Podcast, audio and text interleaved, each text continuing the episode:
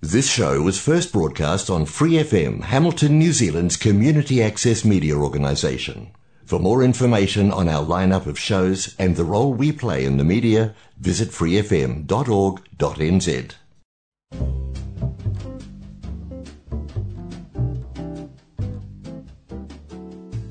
Kia ora, Brasil! O programa de rádio comunitária em Hamilton, na Nova Zelândia, para brasileiros ao redor do mundo.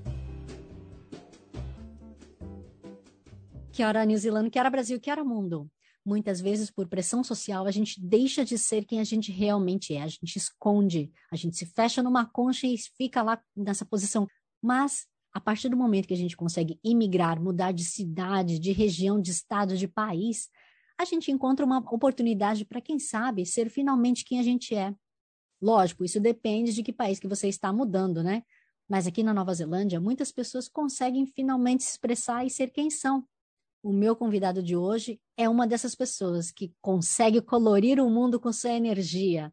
É uma pessoa fantástica e tem muito a nos compartilhar. Mas então, Henrique, muitíssimo obrigada por estar de novo aqui no Que Hora Brasil. Olha, só para você ter uma é ideia, mesmo. foi em 2020 que a gente conversou da última vez. No meio do lockdown, não foi? Em fevereiro, então acho que a gente não estava ainda em lockdown. Tava? Não tava. Não, não tava. Foi, foi antes do lockdown, então. Ah, então é isso. A gente ainda sabia o que era vida, né? Não, a gente continua sabendo que é vida, só que tá sabendo um pouco diferente. A vida só mudou, a gente só adapta.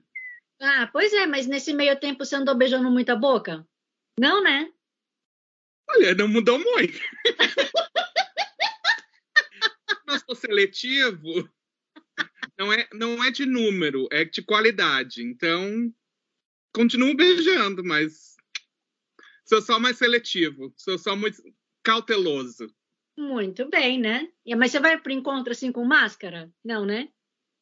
Já fui. Já fui. Ó. Hum, muito bem. Não, mas aí depois tem que rolar um, né? Um sneak peek, assim, pra pessoa ver como é. É que tem que ter o sorriso, tu tem que ver o sorriso. Sem sorriso não dá pra saber a pessoa. Então- Exato. Uhum. Mas, o Henrique, só para quem ainda não ouviu sua entrevista primeiríssima, né? Vamos recapitular, porque meu querido gaúcho, que veio novinho aqui para Nova Zelândia, né? 13 anos, em 2000. Uhum. Na ocasião, eu não te perguntei como é que a sua mãe fez para vir. Ela casou com algum kiwi? Minha mãe pegou um emprego e conheceu um kiwi ao mesmo tempo. Hum. O emprego funcionou, o kiwi não. A mamãe trabalha com o quê? Minha mãe trabalha com Child Protection, ela assistência social, cuidado com criança. Ela trabalhava aqui no que a gente chama agora de Oranga Tamariki, que antes era o Child Youth and Family, e agora ela faz a mesma coisa, só que com o governo da Austrália, lá em Melbourne. Ah, olha só. Como é que ela conseguiu o emprego nessa área? Porque não é fácil, certo? Você não, não tem uma qualificação brasileira que te dê equivalência. O degree dela é de, como é que se fala? Direito e Ciências Humanas, Social Science. Então tem a ver com assistência social. E ela já tinha trabalhado com isso no Brasil. Então é tudo adaptable. É como a gente faz, né, no Brasil. A gente traz todos os nossos skills e vai adaptando para o que pode aqui. Uhum. Mas aí você diria que é como se fosse, sei lá, um agente de correções de uma FEBEM? Ou não? Não, não, totalmente diferente. O que ela faz é trabalhar com a criança e com a família. Então, tipo, ah, como é que eu posso dizer? De vez em quando, se a criança está com problema, ela vira o agente dessa criança e ajuda a família a cuidar, ou se a família tem problema, ajuda com isso, com escola, ah, saúde, sabe? É tipo como, como é que eu posso falar? O pessoal tá aqui quando vai no WINS, no Work and Income, para pedir benefício. Eles têm um agente que te ajuda a cuidar, te ajuda a procurar um emprego. É o, é o, não é a mesma coisa, mas seria o mesmo estilo com as crianças. Tem uma pessoa que cuida disso, da criança. Hum, poxa, que diferente. Então, os casos de cyberbullying, que recentemente a gente conversou, por exemplo, ela também Cyber- trataria? Tem muito coisa de um, abuso infantil, problema com os pais de droga e uh, álcool. Uh, porque a Nova Zelândia tem a aparência de ser perfeita, mas na verdade não é perfeita, né? A gente vai no fundo, hum, tipo, vai puxando, levantando carpete, vê que tem muito problema na Nova Zelândia. Então, muita coisa desse tipo, tipo, problema com os pais, pais de gangue, pais de cadeia, uh, mães, um, de vez em quando tem que tirar os filhos dos pais e colocar em foster care. Um, é, é, é, um trabalho difícil e pesado. Eu tiro o chapéu para minha mãe, que ela faz o trabalho dela muito bem e está fazendo ainda. Uhum. Agora ela também é terapeuta. Ela faz terapia infantil, que é o que eles chamam de play therapy, que é as crianças brincam com fazem a terapia pelo brinquedo e pela hora de brincar. Poxa, interessante. Um dia ainda vou ter que conversar com a sua mãe também, então. Mas, Henrique, quando você vem com 13 anos, acredito que seja muito diferente de uma pessoa que veio como um bebezinho, né? Por exemplo. Para você foi fácil adaptar a Nova Zelândia? Eu acho que no começo não foi. Teve horas que eu cheguei e disse, ah, não, vou voltar. Acho que no primeiro mês, assim, eu falei, não, não, isso aqui não é para mim. Mas depois você vai se acostumando. Tipo, para mim, a Nova Zelândia hoje em dia, o meu coração e a minha cultura é brasileiro, mas a Nova Zelândia é a minha casa. Foi onde eu cresci, foi onde eu tive minhas experiências. Então, tu cria o teu lar onde tu tiver. Ai, mas o sotaque gaúcho não sai, né? Como? o sotaque gaúcho não sai, né? Mesmo com o passar dos anos. Mas tu sabe que de vez em quando não aparece muito. Depende de com quem eu falo, porque de vez em quando o pessoal fala, nossa, teu sotaque já não é nem gaúcho, assim, porque tu já tá aqui há, há tanto tempo. Mas quando eu falo com a minha família do Brasil, com a minha mãe, a gente, eu começo, mas bah, tri. volta. O cérebro, o inconsciente traz de volta. Uhum. Ai, ai. Ô, Henrique, é, tem um motivo especial, né, que eu tenho você como convidado hoje, e acredito que você imagine por que seja, porque afinal de contas, este é o Pride Month. É, é.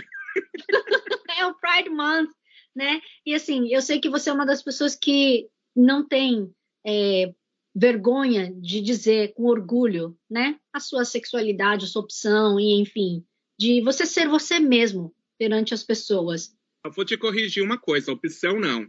Oh. Que a gente não, não, não, não escolhe, a gente nasce assim. E não tem vergonha, nasci desse jeito, sou do jeito que eu sou, escolhi. Uh, uh, como é que eu posso dizer? Não que eu tenha escolhido ser gay, mas eu escolhi me assumir e ser feliz do jeito que eu sou, não tem vergonha. Os outros que se incomodem. Mas aí, enquanto você estava crescendo aqui na Nova Zelândia, você acha que foi mais fácil do que se você tivesse crescido no Brasil, de você saber, conseguir trazer essa pessoa para fora? Ou você acha que não? É igual? Acho que foi muito mais fácil. Uh, eu acho que para mim, na verdade, já foi um pouquinho mais fácil, porque a minha irmã também é gay e ela saiu do armário no Brasil ainda.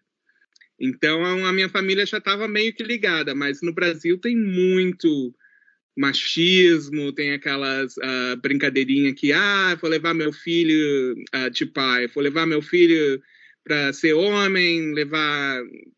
No puteiro. Mulher. É, no puteiro mesmo. Uh, vou levar para jogo de futebol. É, é, muito machismo, mas é um machismo fake, porque quando tu vai ver, uh, metade desse pessoal, na verdade, ou é bi ou é gay enrustido, que não sai do armário. E não precisa ter vergonha. Eu acho que também era muito diferente 20 anos atrás do que é agora, em 2022 acho que o Brasil está começando a, a, a, se abrir, ser mais aceito. Eu vejo isso quando eu assisto TV aqui, mas também vejo um, o povo que o, o, presidente que o povo elegeu, né? E os comentários que ele faz. Então, é, é difícil. Pois é. Oh, Henrique, desculpa, ainda voltando nesse assunto de crescer na Nova Zelândia, né?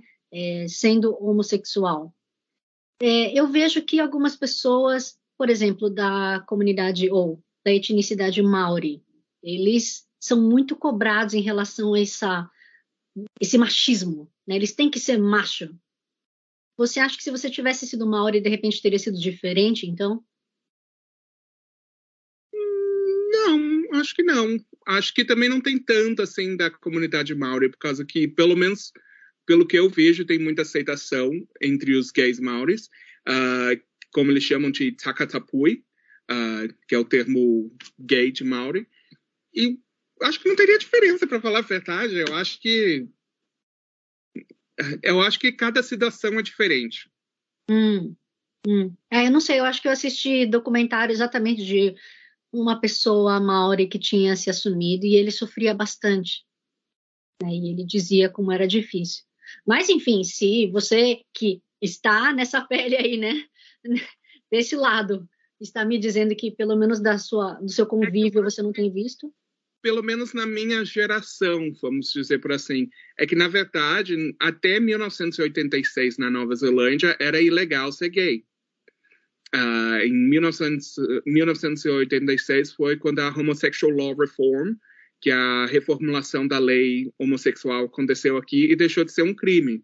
Então, acho que para a geração antes disso e um pouco depois, foi, foi difícil para eles, mas eu acho que com os tempos foi suavizando e sendo uma coisa mais aceita. Uhum, que bom. Assim como aqui uh, é aceito o casamento homoafetivo, né?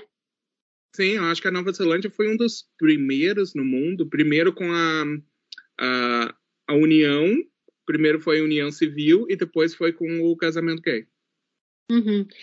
É, a gente vê que tem um grupo, inclusive, que você criou, né? Específico dos brasileiros. A gente já falou na nossa primeira entrevista, mas se você puder falar de novo, porque tem muita gente chegando nova no país. Sim, é o Unidos NZ, e é para brasileiros, brasileiras, gays, LGBTIQ+, uh, que quiser fazer parte, por causa que eu sei que é difícil, enfim, para um país novo, tem muita gente que, na verdade, no Brasil não é assumido se assume aqui. Uh, meu ex, por exemplo, que eu conheci aqui, brasileiro, uh, não vou citar nós. uh, é, é, muito difícil para o pessoal. Então, para ter um, para criar amizade, conhecer gente, discutir. E é um grupo que tá que fica legal, o pessoal se conhece, estamos tentando organizar mais coisa. Mas acho que tem muita gente que fica ainda com medo, por causa que quando eu anuncio nas comunidades, por exemplo, brasileiros na Nova Zelândia, o pessoal começa a tag e fazer piadinha de machista. Ah, ô, ô fulano, entra aí, a tua comunidade. E daí o pessoal fica com medo, mas na verdade a comunidade é não secreta, tu pode entrar, mas o pessoal não pode ver quem faz parte. Então, se o pessoal quiser entrar, não tem problema. E ninguém está lá para perder tempo outing anyone. É para criar uma comunidade de amizade mesmo. Uhum. Isso pode. Uhum.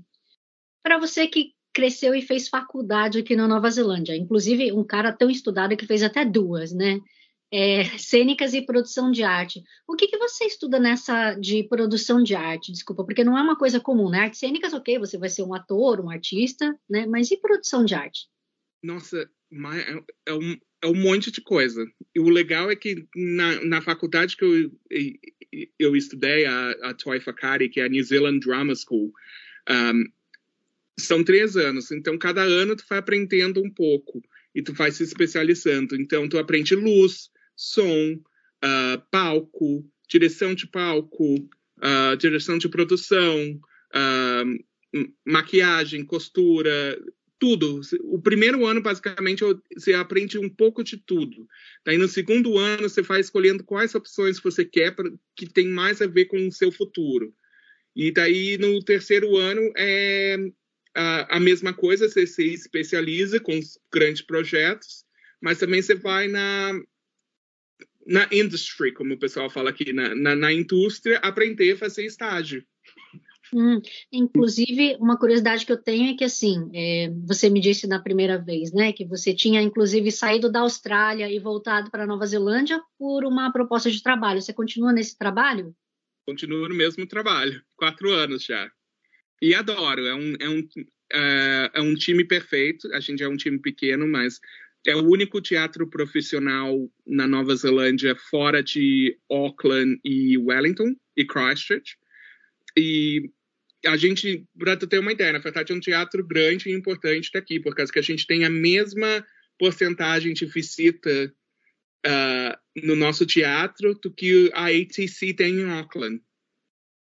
Uau. É, não, desculpa, nem todo mundo sabe onde você está. Por favor, diga onde você está. Eu estou em Palmerston North, uh, pertinho de Wellington, e eu trabalho no Center Point Theatre. Hum, ok, mas calma, segura o Tchan aí que a gente já vai falar um pouquinho também dos seus trabalhos atuais. Mas antes eu quero falar de outras coisas. Eu, antes de começar a entrevista contigo, eu tinha te perguntado se você ia fazer montado ou desmontado, e você me falou que ia ser desmontado. É, Para quem talvez não entenda, o que, que isso significa? Quem que está aí escondido? É que tem a Rhubarb Rouge. Rhubarb Rouge, ela é o meu alter ego, que eu sou drag queen, uh, que é o meu segundo trabalho. e por mas eu não vim montado por causa que eu tô tendo um break, eu tô cuidando da tabela e deixando a barba crescer um pouco. Mas a Rhubarb, basicamente, é, é, o meu alter ego, é o meu segundo trabalho e eu faço bastante. Geralmente todo mês, cada duas semanas tem show. O que é muito legal para uma cidade como Palmerston North, que é uma população de 100 mil, 90 mil, cheia de fazendeiros, mas que por alguma razão adora drag. E tá dando muito certo, muito legal aqui. Eu adoro, eu já faço a Rubarco e faz. Nossa, eu acho que vai fazer quase 15 anos, comecei em 2008. Uau! Uau! E relembra a gente quem foi a pessoa que te inspirou. Ah, tem várias pessoas que me inspiraram. Minha maior inspiração sempre é a Madonna, mas, tipo, do Brasil, tipo, gente como a Rogéria, eu achava fantástico. É o que maravilha. Provavelmente. Eu acho que uma das maiores inspirações era assistir. Como é que era o nome daquele programa? Show de Calouros, do Silvio Santos.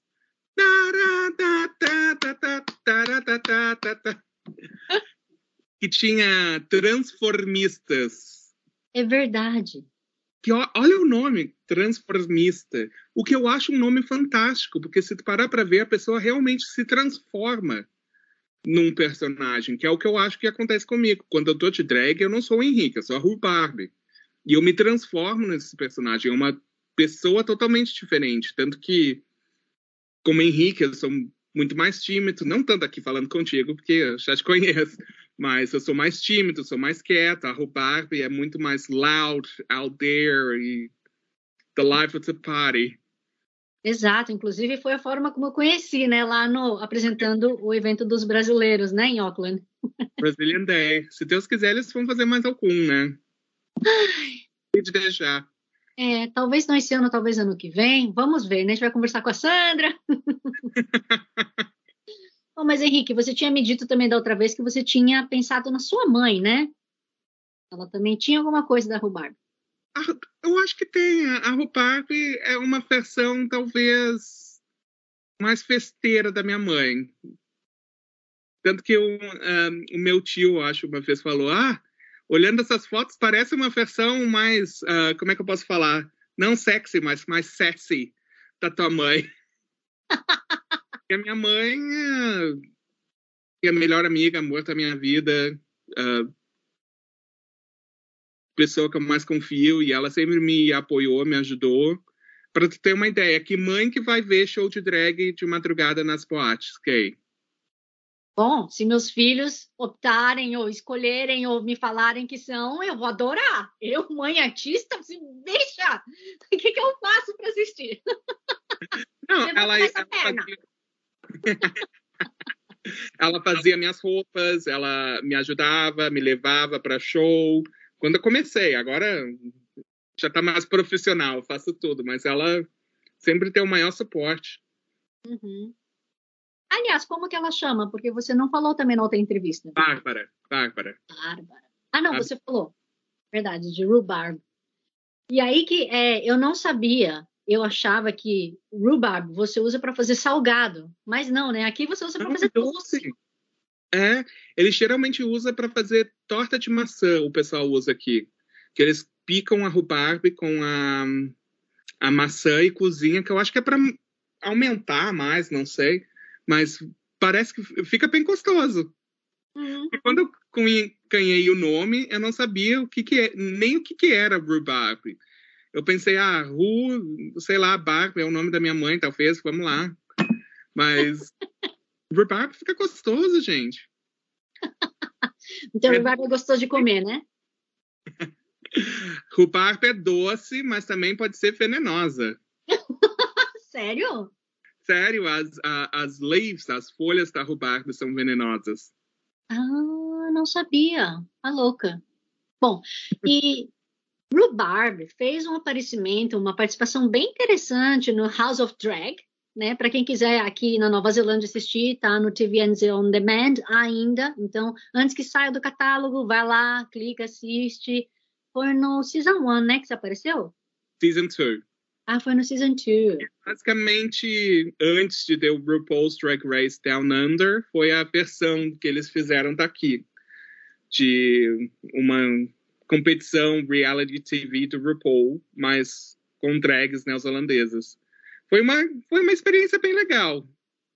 Uhum. É, eu vejo que assim, eles fazem de tudo para tentar criar um atrito, né? Que muitas vezes nem existe. Tipo, vocês estão todo mundo na boa ali, tomando café junto, mas não, eles querem criar uma intriga, né? Sim, eles sabem de tudo que acontece, eles estão te vigiando toda hora. Ainda mais que a gente estava ficando na casa. Mas eu saí cedo, fui a segunda pessoa a sair, mas eu, eu meio que dei graças a Deus que eu saí quando saí, porque eu tava ficando muito drama, muita fofoca. Eu disse, ah, gente, não tem saco para isso. Deixa eu ir embora, porque eu tô aqui para fazer drag, não para fazer fofoca. E, e infelizmente, programa de re reality, o que dá audiência é fofoca. É babado, né? É, é treta. O pessoal quer ver treta. Me disse o Big Brother no Brasil um, ia dar certo se todo mundo se amasse, fosse uma coisa mais maravilhosa, todo mundo, todo mundo amiguinho. Não, Big Brother dá certo porque brasileiro adora ser fofoqueiro. Brasileiro adora falar da vida dos outros e adora ver e ficar falando. É. O Henrique, mas como que não te chamaram no Down and Under? Eu não me conformo. Quem sabe na próxima. Tá, vai ter mais uma. Teve uma segunda temporada agora, que eu até fui chamado para aplicar. Apliquei, mas não entrei. E talvez tenha uma terceira, então vamos ver. Que absurdo!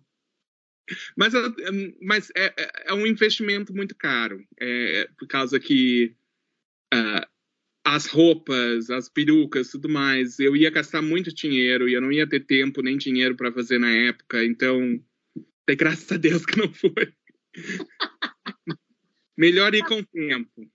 Uma coisa que eu estava lendo assim sobre as pessoas que já participaram do RuPaul's Drag Race é de que você fica preso, né, à imagem deles e tudo que você faz depois você tem que meio que pagar se você vincular o nome do RuPaul.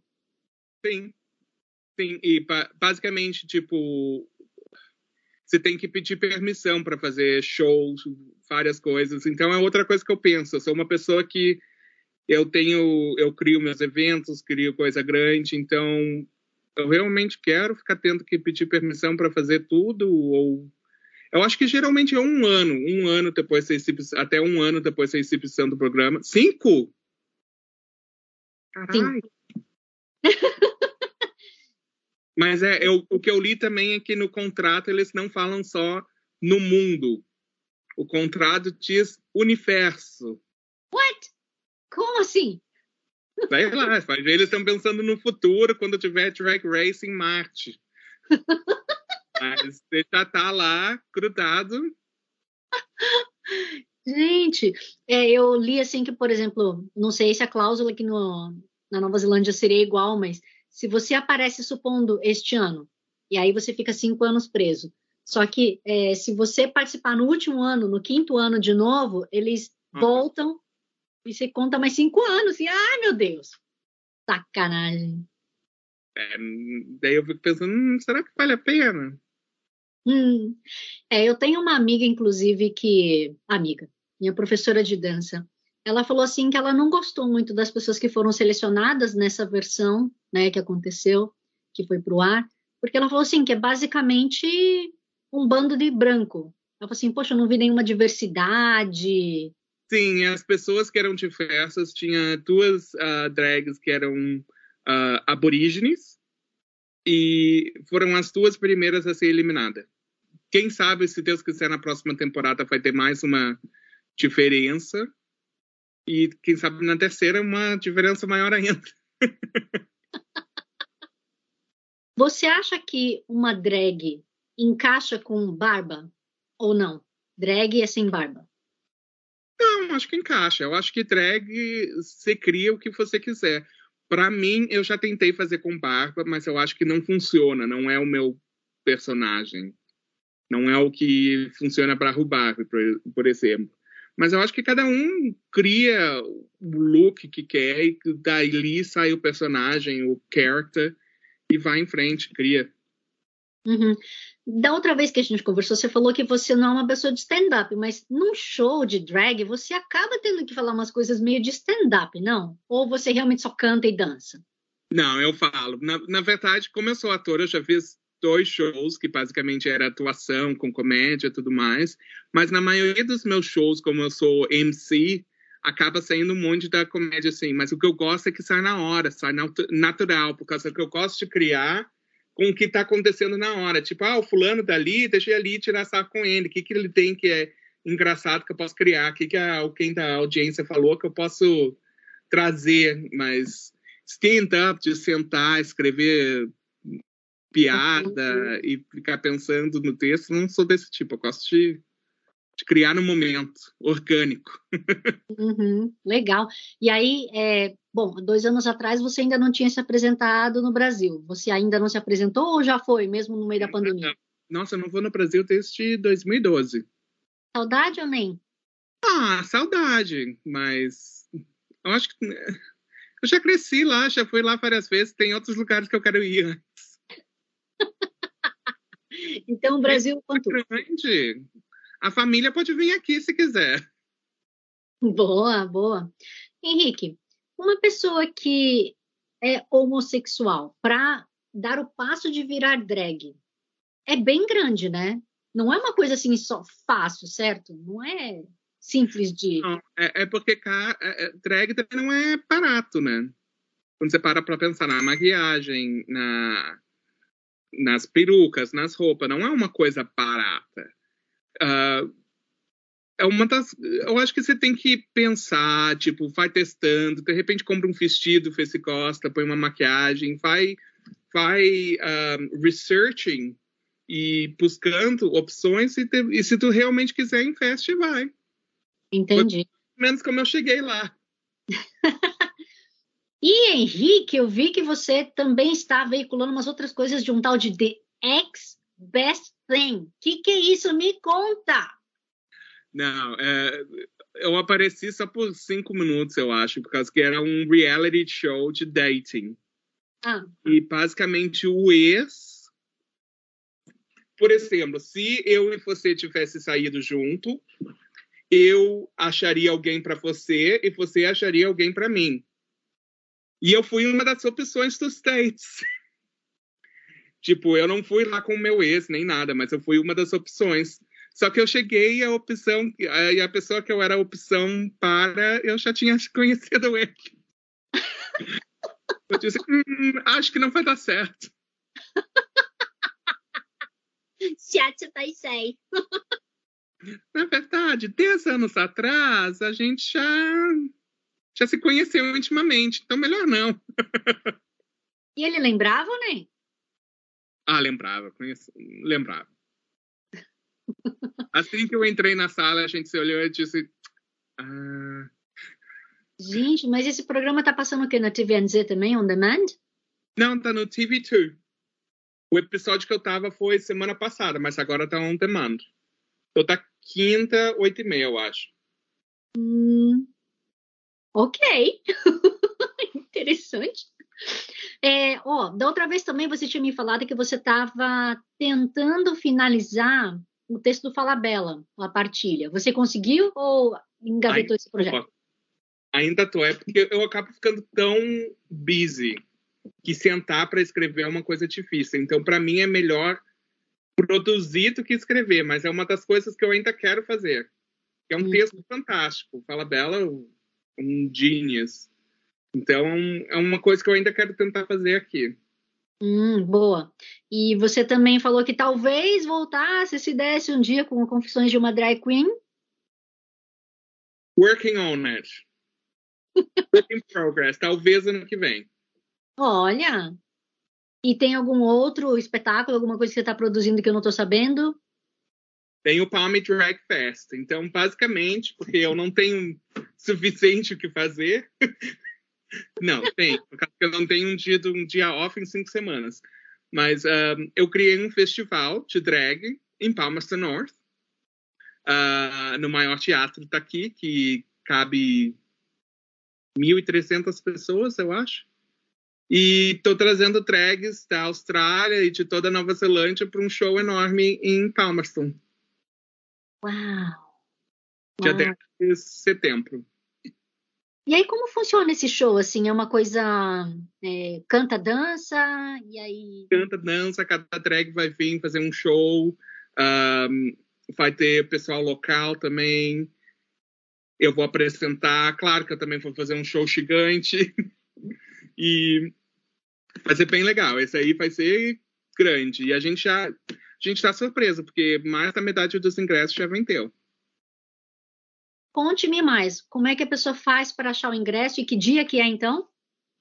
uh, palmidrag.com, uh, P-A-L-M-I, iblisondrag.com, uh, dia 10 de setembro, em Palmerston North, e vai ser gigante, já tem gente vindo de Auckland, de Christchurch para assistir.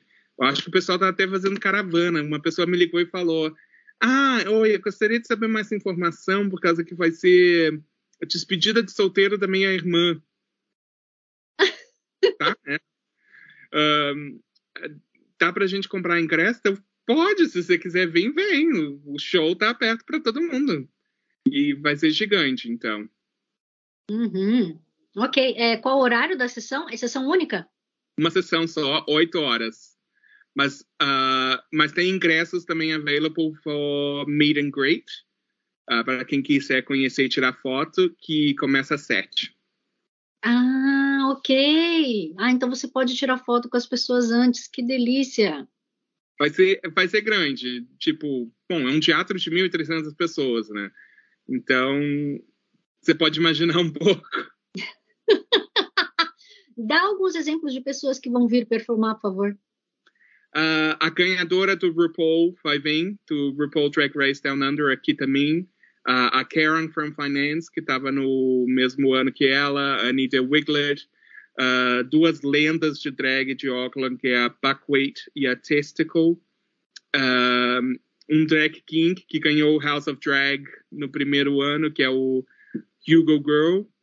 E eu, vai ter drags daqui de Palmerston, vai, vai ser bem legal. Vai ser um. Eu tô excited. Uau!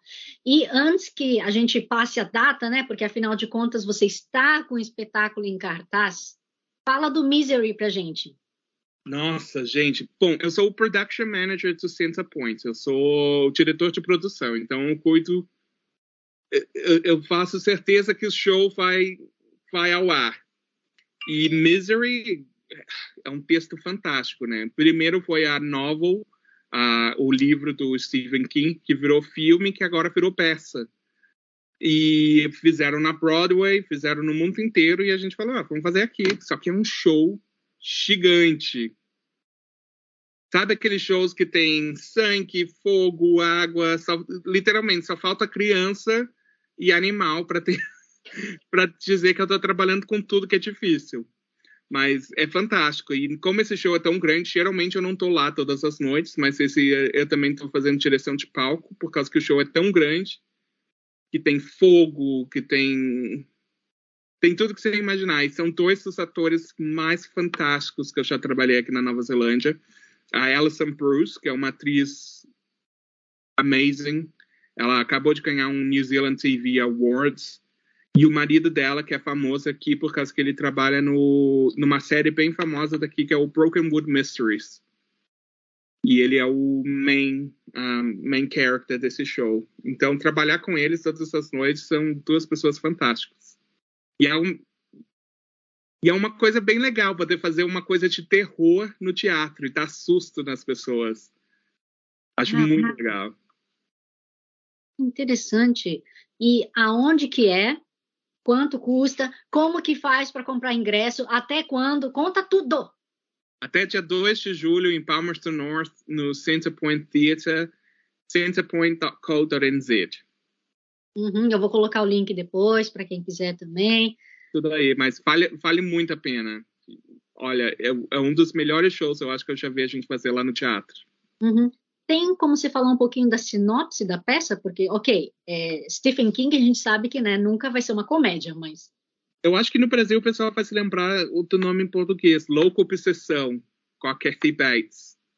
Basicamente, ela é um escritor que está dirigindo, está em Colorado escrevendo seu, seu novo livro, daí sofre um acidente de carro e a enfermeira Anne uh, acha ele no acidente e leva ele para casa para cuidar dele, por causa que ele estava com as pernas todas quebradas. Só que nisso ele descobre que, na verdade, ela é uma fã muito louca, obsessiva, e que ela tem vários distúrbios mental e começa a torturar ele mentalmente, fisicamente. E muita loucura acontece daí. Daí, tem, daí o pessoal tem que vir assistir para saber o que acontece. Sim, aí não precisa contar mais não, que aí as pessoas já, né, mas sabendo tem, que... Tem uma cena famosa no filme que a ah. gente cria na peça também. E o pessoal faz se lembrar que tem a ver com as pernas dele. E... Como é que se diz? Não é um hammer, é um martelo gigante. Um porrete. Um porrete mesmo. então, com certeza não é R, o quê? 16? Não, eu. Ah, 13. 13. Pra cima, eu acho. É scary, mas não é. Super. Não é sangue. Não, tem sangue. Tem sangue. tanto, que, tanto, que, eu tenho que fazer o sangue todo dia para eles usarem no show. É um dos meus trabalhos. Ah, como é que você faz o sangue? Conta aí. Sangue falso. Gente, demorou horas para achar uma receita que não não manchasse roupa. Hum. Faz com açúcar. Hum. Ah, é? Açúcar e aquele colorante de comida? Colorante de comida, mas tem que ser de duas cores, porque você não pode colocar só vermelho, porque daí fica vermelhão. E o sangue não é vermelhão, vermelhão. Tem um pouco de marrom, assim, mas a gente põe azul, que é o que tá a cor. Uh, xarope de glucose, que é açúcar, e para não grudar, não ficar nas roupas, não manchar, um, dishwashing liquid. Detergente. Já fica a dica para quem quiser fazer no Halloween, né? O sanguinho. Nossa, eu já estou planejando meu Halloween, vou me ensanguentar todo. Henrique, eu sei que você já foi falando dos seus, talvez, projetos futuros, mas você tem alguma coisa que você quer falar em específico? O que, que você está planejando? Só o Drag Fest, eu acho que vai ser gigante. Quem puder vir vai ser uma das maiores noites de drag, eu acho, na Nova Zelândia. E eu não tenho muitos projetos. Eu vou levando, eu, as ideias vão vindo, eu vou levando e vou fazendo. Eu não tenho, eu não me programo muito. Uhum. Entendi. Henrique, da primeira vez que a gente conversou, eu toquei uma música sua que você tinha produzido com um brasileiro aqui na Nova Zelândia. você quer que eu toque ela de novo ou você vai querer outra música? Não, pode tocar. Agora tem o clipe. Agora, como tem. Um, tá no vídeo, pode colocar o YouTube. É, tá bom. Então você me manda, conta um pouquinho da música ou do clipe, como é que você fez tal. O clipe eu fiz no meio do lockdown, por causa que eu realmente não tinha porra nenhuma para fazer. eu disse, não, preciso de projetos, preciso de coisa para me manter ativo. E a música, quando eu estava no House of Drag, um dos. Na verdade, eu escrevi a música para minha peça, o Confessions of a Drag Queen, que eu levei para cá, para Austrália, na Sydney Opera House. E daí, no House of Drag, tinha que ter alguma coisa que tu criasse um show seu. Eu pensei, ah, para ser original, eu vou fazer a música. Daí eu e meu amigo recriamos, regravamos a música, fizemos tipo um remix e tudo mais. E lancei aí no YouTube para quem quiser rir da minha cara, ou da minha cara comigo. ok, então, para quem está assistindo o vídeo, eu certamente não vou colocar o vídeo em si, vou deixar o link para vocês, ou senão eu boto só alguma foto, alguma imagem, né? Mas eu ponho o link aqui para vocês poderem assistir o vídeo. E você vai dedicar para quem o seu clipe, a sua música? Eu dedico para toda a comunidade LGBTIQ+ brasileira na Nova Zelândia, porque eu tenho que dizer o que mais tem aqui é brasileiro viado.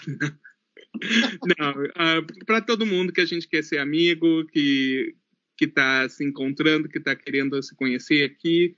Dedico para vocês para a gente vir fazer um carnaval fora de época, se divertir e fazer um sambão funkão por aí.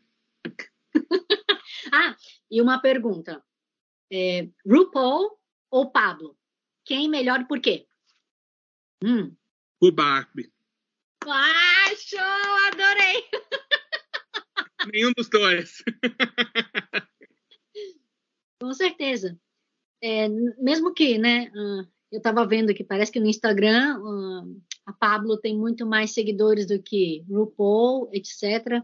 Mas eu sei que a gente, né, cada um de nós tem o seu valor, não é mesmo? Mas o RuPaul, eu, eu acho fantástico, por causa que ele soube trazer drag para o mainstream e, na verdade, fazer dinheiro em cima disso. Ele soube criar uma indústria.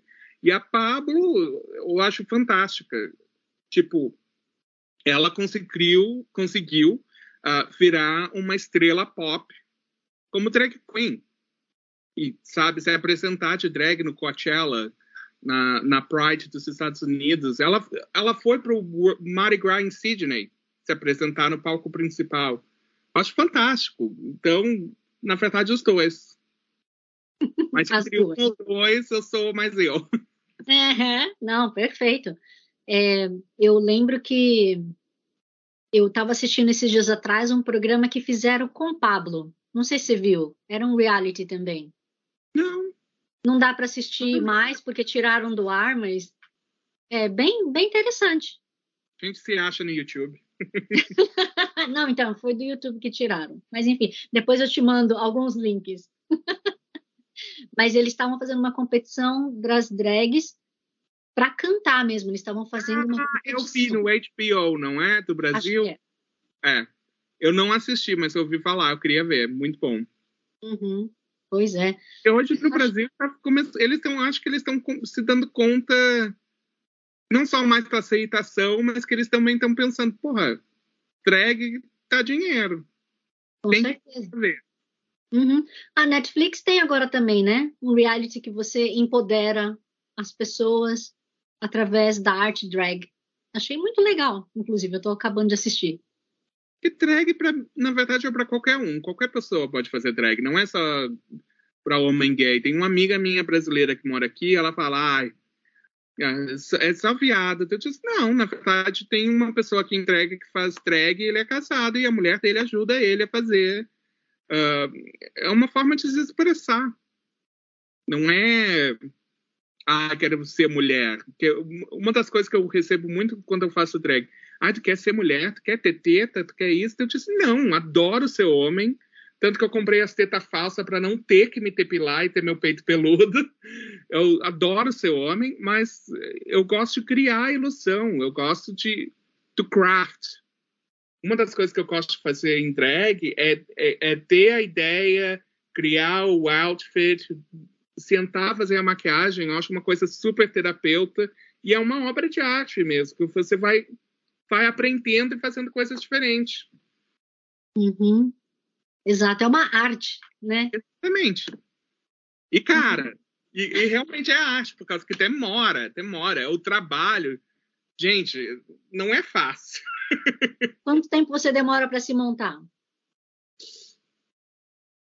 Se tem que ser muito rápido, uma hora e meia. Mas quando eu quero fazer, quando eu quero fazer bom mesmo, caso que eu gosto de sentar e elaborar, umas duas horas, duas horas e meia. Uau! Uau! Você faz alguma coisa com seu cabelo para botar a peruca ou não? É só você botar uma touquinha e põe a peruca? Não, nem touquinha mais eu faço. Eu ponho por causa que. Ó, tá aqui, ó. Comprei cinco perucas hoje. Chegou tudo hoje. Vi seu a... post. a peruca tem lace front, então você cola a lace. Mas o que eu faço de vez em quando é colar o meu cabelo do lado. Por causa que de vez em quando as perucas elas são meio curtas, então não eu sou cabeçudo. uh, de vez em quando aparece um pouquinho aqui, assim, desse ladinho. Daí, para não aparecer o preto, alguma coisa, eu colo, passo a base e depois colo a peruca. Ai, mas e na hora de tirar, não vai arrancar o cabelo? Não, é cola bastão. Ah, cola bastão? Você não usa. Gente, que quer que a gente usa? Para colar, sabe, prótese? Não, não. Uh, isso eu uso de vez em quando só para sobrancelha, mas depende. Mas agora, tipo, eu uso a melhor coisa para sobrancelha quando se eu não for ficar de drag o dia inteiro, por exemplo, no Brazilian Day eu usei latex, que daí cola e você fica assim, fica perfeito o dia inteiro. Você nem diz que tenho sobrancelha. Mas se é só para, tipo, no máximo 5, 6 horas de drag, uh, cola pastão a, a da Queimarte azul tem que ser aquelas que troca de cor, que são as melhores. Da Queimarte, dois dólares. Cola, cola, cola, cola. Faz umas cinco camadas. Porque você tem que fazer a camada, daí deixa secar, passa outra, passa, deixa secar, passa a porta, aí você vê tá saindo, tá saindo, não. Faz uma camada. É a melhor coisa que tem. Nossa! Passada. Na aula de maquiagem eu usava aqueles bastão corretivo, sabe? Assim, e aí bem pastoso. Sim, mas aí mas a sobrancelha ainda fica ali, né?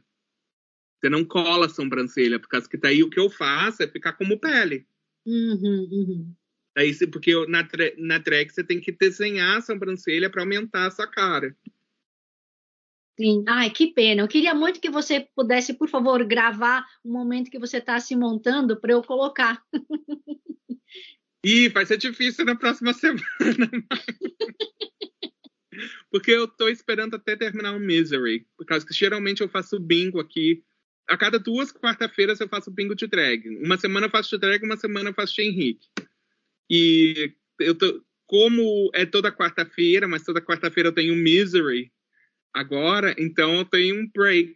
Mas daqui a pouco eu vou ter que começar a me montar de novo por causa do Drag Fest. Eu tenho que fazer. Por causa. Vai, ter, vai ser tipo um show de pop, quase. Vai ter projeção de palco no fundo. E eu tenho que gravar os vídeos e tudo mais. Então. Logo, logo eu faço uma transformação. Acho que no meu TikTok tem alguns que dá para ver. Uhum. Eu não fiz muito TikTok, eu tenho que virar um TikTokeiro. Não, eu fujo desse tipo de mídia social aí. eu não gosto.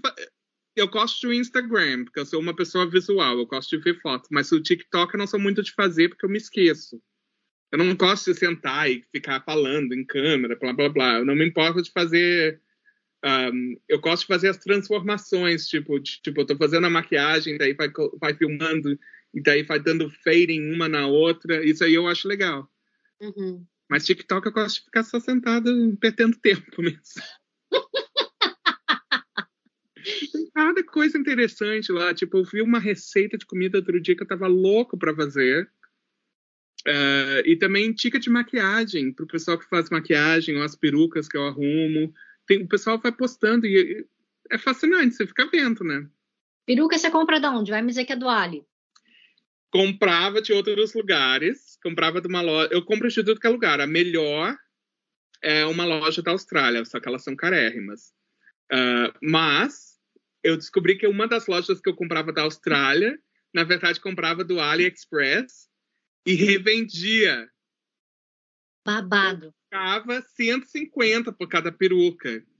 Agora descobri que no L, indo na loja oficial que, que eles compravam, eu, compro, eu comprei 5 por 300.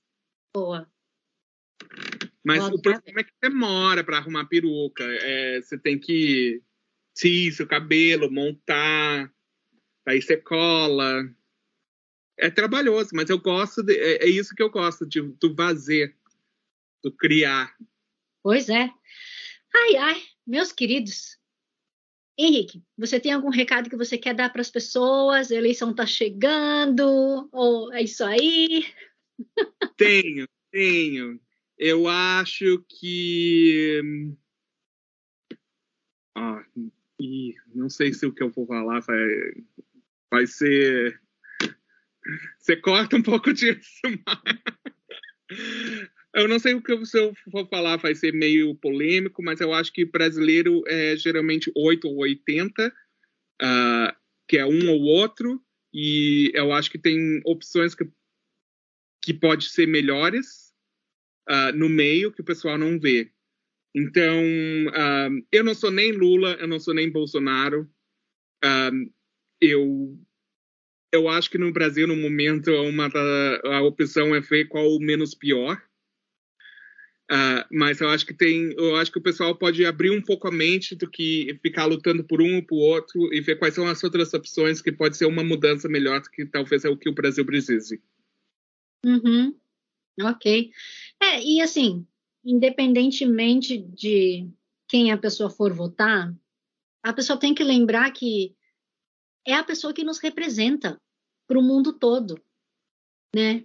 E me dá vergonha, me dá desespero de ver um tiozão suquita, né? Fazendo, falando umas abobrinhas assim, que pelo amor de Deus, eu sei que tem muita gente que infelizmente pensa igual a ele.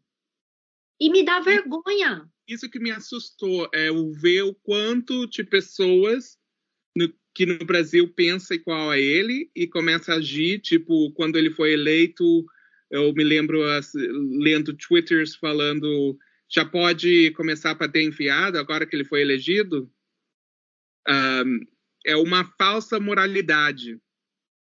E uma outra coisa que eu realmente não gosto, na verdade, eu não acho que ele é uma má pessoa, não acho que eu, eu, não, eu só não acho que ele é a pessoa certa.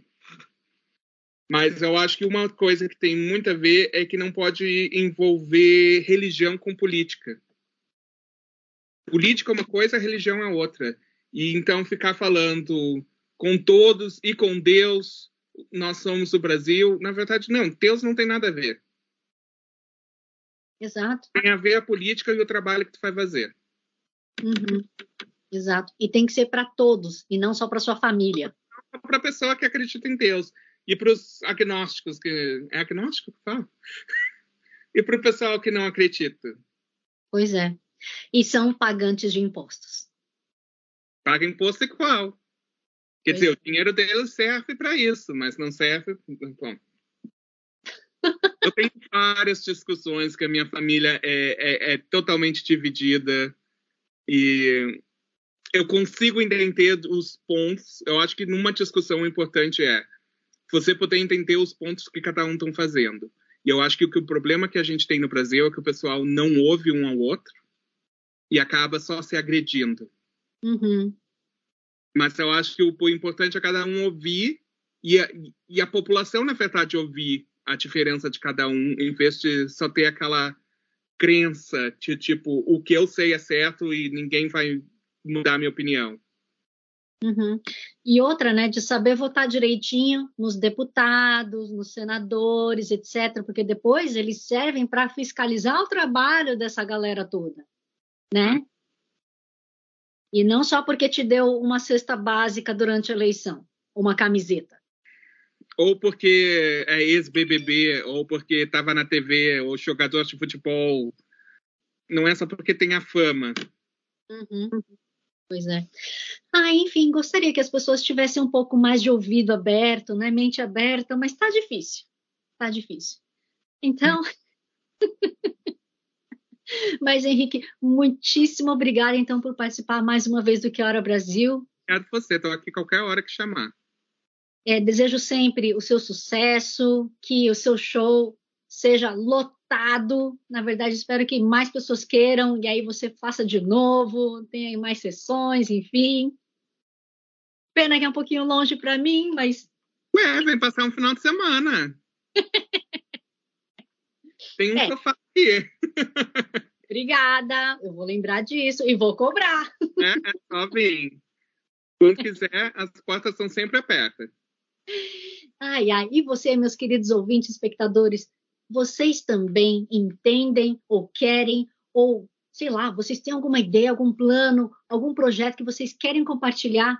Entre em contato comigo, que era Brasil, Brasil com Z, seja pelo Facebook ou pelo Instagram, que eu vou adorar ouvir a sua história, ou, quem sabe, te ajudar a empoderar, né? Quem sabe, que nem o Henrique, que ele traz tanta alegria para o mundo, não é mesmo, Henrique? É! Aqui, com alegria. Pode ser que você tenha alguma história inspiradora que as pessoas também precisam ouvir. Então, por favor, entre em contato comigo, tá bom? E como sempre, eu não posso deixar de agradecer Free FM, Vox Brasil e todas as rádios afiliadas que estão retransmitindo Quero Brasil, assim como Kevin McLear pela trilha sonora de Quero Brasil, Poça Antigua. E a todos vocês, meus queridos ouvintes, um grande abraço. Ah, espectadores também.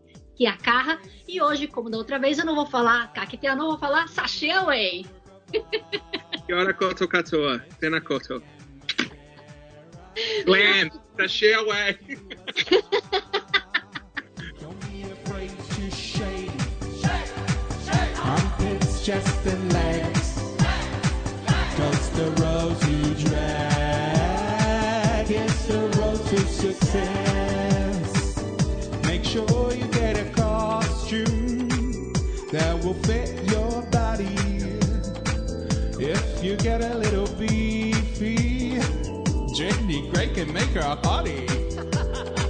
Curly, flat, or long, red, blonde, or brunette get a good looking wig that no one will forget. Your face is like a canvas, mate. You make a work of art. Lipstick and mascara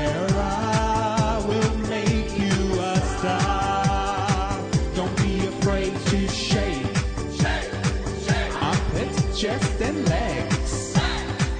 Cause the road to drag is the road to success. High heels can be dangerous, especially if you are fast.